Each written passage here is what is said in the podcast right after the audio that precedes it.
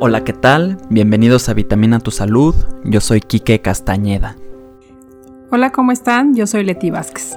Y el día de hoy traemos un tema muy interesante. Vamos a platicar sobre el ayuno intermitente.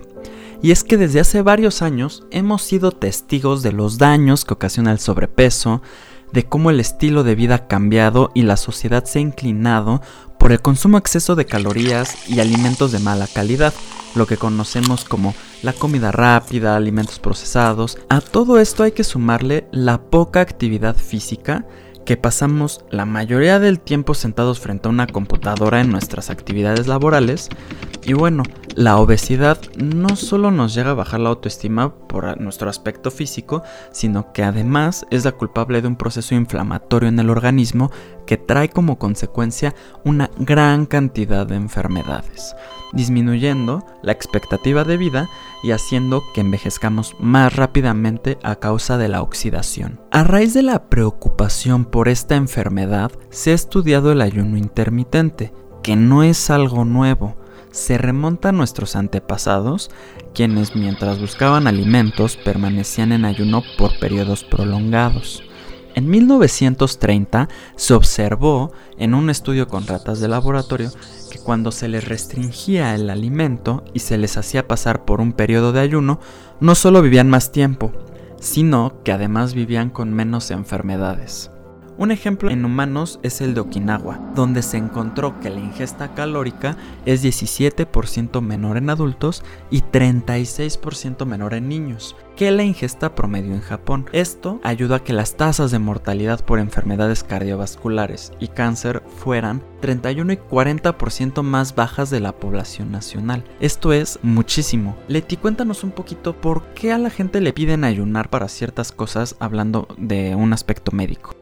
Pues mira, se pide ayuno para realizar ciertos estudios de laboratorio. Por ejemplo, cuando te vas a hacer un estudio de sangre, te piden un ayuno entre 8 y 12 horas para realizar estudios de glucosa o perfil de lípidos, como son el colesterol y los triglicéridos. Y de esta manera que tengamos resultados más exactos, ya que la ingesta de alimentos puede modificar los resultados de estas mediciones. No se sucede lo mismo en otros estudios como el grupo sanguíneo, por ejemplo.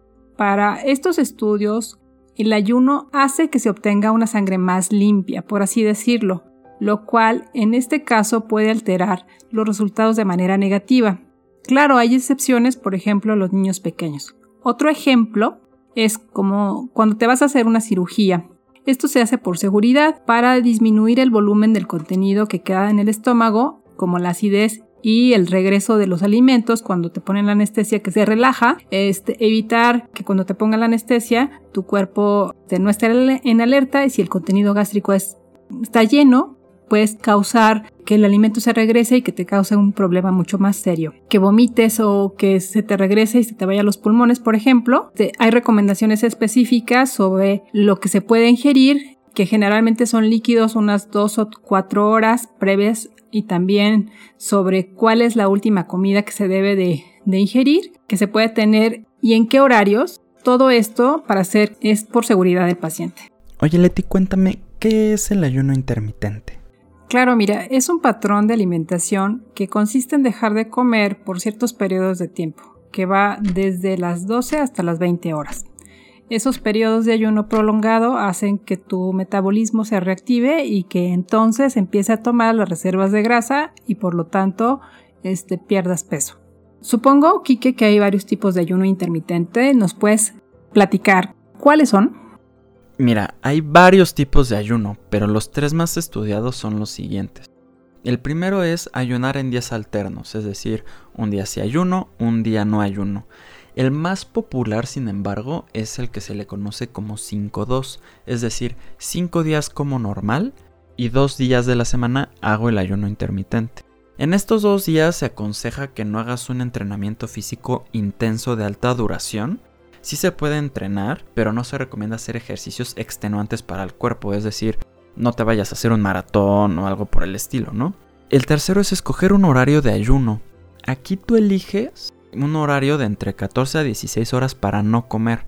La doctora Lori Shemek, sin embargo, recomienda que por temas hormonales las mujeres deberían ayunar un máximo de 14 horas. Y otro tipo de ayuno es el de solo comer una vez durante el día. Este no es el más popular, obviamente, porque después de todo un día sin comer muchas veces no tenemos un antojo de comer lechuga, verduras al vapor, sino de otro tipo de alimentos no tan saludables. Y esto es importante porque cuando uno ayuna, una de las cosas que se busca es reducir la cantidad de calorías ingeridas entre 500 a 600 aproximadamente. Entonces, el terminar el ayuno o mientras no estemos ayunando, hay que comer normal. Es decir, no atascarse, no pensar que porque ayunaste ya te mereces doble rebanada de pastel. no, no, no. O sea, el resultado si no sería el contrario y no nos serviría de nada ayunar. Hay otro tema importante que no hemos mencionado que es cuándo ayunar en qué horarios, porque como los estudios médicos se hacen a la primera hora de la mañana, la gente suele pensar que el ayuno es cenar, dormir, despertar, saltarse el desayuno y hasta la hora del almuerzo poder comer. Sin embargo, muchos de los estudios recomiendan ayunar en otro horario, es decir, si desayunan. Lo que se llegan a saltar es la cena, Claro, dependiendo de los horarios de comida de cada uno. Y esto cobra relevancia porque hay mucha evidencia de la importancia de desayunar bien. Entonces, si la idea del ayuno es sentirnos bien y mejorar nuestra salud, sugerimos no saltarnos la comida más importante. Leti, cuéntanos un poco qué resultados podemos esperar con el ayuno intermitente. Como ya lo dijiste, Kike, el primer objetivo es bajar de peso. Además, esto da como consecuencia un mejor control de la presión arterial en pacientes que sufren de hipertensión. Como la diabetes también, hay un mejor control cuando bajan de peso, así como en el asma, es decir, un control de prevención de enfermedades crónico-degenerativas. Sí lo puede hacer cualquier persona, pero hay que tener cuidado, sobre todo en pacientes que no llevan una supervisión médica en mujeres que entran a la menopausia o tienen problemas de tiroides y suprarrenales. Sí lo pueden hacer, pero siempre y cuando tengan una supervisión de un nutriólogo que esté experimentado e informado en este tipo de ayuno intermitente. No es recomendable, por ejemplo, que sigan aplicaciones o que tengan a un coach que a fin de cuentas no muchas de las veces no es un nutriólogo y no está capacitado en este tipo de ayunos. Se han hecho varios estudios en animales y poco a poco se ha publicado más información en humanos. Recordemos que fuimos cazadores y nuestro cuerpo está diseñado para aguantar varias horas sin comer. Que hoy día tengamos la posibilidad de tener dos, tres o hasta cinco comidas al día es un verdadero lujo. En el 2019 se publicó un estudio en el New England Journal of Medicine liderado por el Dr. De Cabo, donde se evaluaron los efectos del ayuno intermitente en la salud, en el envejecimiento y en ciertas enfermedades. Los resultados mostraron muchos beneficios, se mejoraron los niveles de glucosa, de presión arterial, la frecuencia cardíaca, aumentó la resistencia al estrés y disminuyó la inflamación. Esto se debe a que durante el ayuno las células activan vías que mejoran las defensas internas contra el estrés y del metabolismo, además de eliminar o reparar las moléculas dañadas. Se podría pensar que muchos de los beneficios del ayuno son por la pérdida de peso, por lo que se hicieron un par de estudios donde evaluaron a 100 mujeres divididas en dos grupos. El primero realizó un ayuno de régimen 5-2 y el otro grupo hizo una dieta con una reducción de calorías del 25%. Pasados los 6 meses, ambos grupos perdieron la misma cantidad de peso, con la diferencia de que las mujeres que ayunaron redujeron más centímetros de cintura, además de mostrar mayor sensibilidad a la insulina. Y hay otro dato que me parece que les pudiera llamar la atención a las personas que hacen ejercicio se observó que los adultos jóvenes que ayunaban perdían grasa, pero no masa muscular. Incluso puede ser que la masa muscular aumente. Más recientemente, un ensayo clínico grande mostró que dos años de esta restricción calórica produjo una mejoría significativa en la memoria. Y en relación con el efecto del ayuno intermitente en ciertas enfermedades crónicas, también hubo un beneficio en personas con obesidad, problemas cardiovasculares, cáncer y desórdenes neurodegenerativos. Leti, tú como especialista en la salud, ¿tú crees que el ayuno intermitente se pudiera recomendar a cualquier persona? Este, yo creo que se, debe ser algo planeado y algo con un personal de la salud, como le hemos dicho siempre, que esté habituado y que sepa muy bien el, el planear y el realizar una estrategia para determinada persona para ayuno intermitente. El ayuno intermitente tiene sus pros, pero también si es mal llevado, este, tiene sus contras. Y en lugar de aportar un beneficio al paciente puede mermar su salud. Entonces, sí les recomendamos que sigan las indicaciones de un licenciado en nutrición experimentado en este tipo de tratamientos de dieta con ayuno intermitente.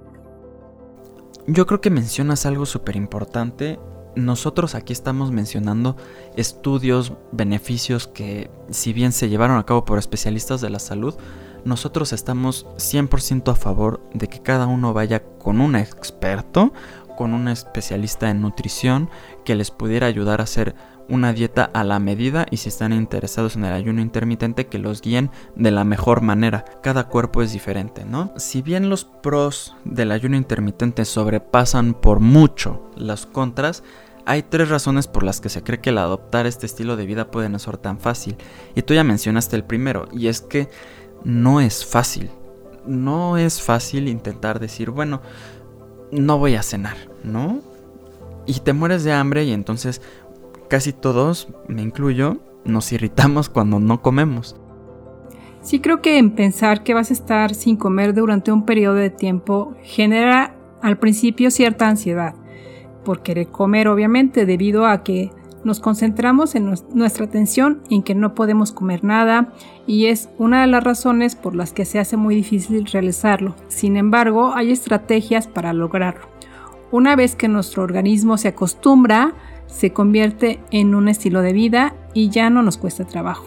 Hay también otra tendencia que es la alimentación consciente y este estilo de alimentación consciente es hacernos conscientes de por qué queremos comer tal cosa.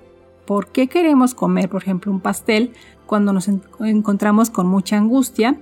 Y si realmente nos hace sentir mejor o nos aporta valor energético o simplemente lo comemos por enojo, por estrés, por ansiedad, basándonos en este conocimiento de nuestro cuerpo y nuestras acciones podemos decidir comer alimentos que realmente nos nutren. Como dices, uno se acostumbra. El segundo reto que tenemos son lo que yo llamo fuerzas externas, en este caso sería la sociedad, porque estamos acostumbrados a comer varias veces al día y muchas veces es un pretexto para convivir. Entonces, pues no tampoco se vale decir, híjole, hoy me toca ayunar, pues no voy a salir con mis amigos a, platicar con ellos, ¿no? Y tampoco se vale, o tampoco está padre, pues verlos a ellos comer cuando uno se muere de hambre, ¿no? Y el marketing también influye mucho, pues en todos lados donde estamos, probablemente encuentres publicidad de alimentos. Y finalmente, porque los médicos al momento no están acostumbrados a recomendar el ayuno intermitente a sus pacientes. Pues muchísimas gracias Leti. Eh, ¿Qué nos puedes decir del próximo podcast? ¿De qué vamos a platicar? En nuestro próximo podcast vamos a tener a nuestras invitadas de Mentem nuevamente para que nos hablen de la alimentación consciente. Muchísimas gracias Leti, muchísimas gracias a ustedes por escucharnos. No olviden en seguirnos en nuestras redes sociales, estamos como Vitamina Tu Salud. Y muchas gracias y hasta la próxima. Hasta la próxima.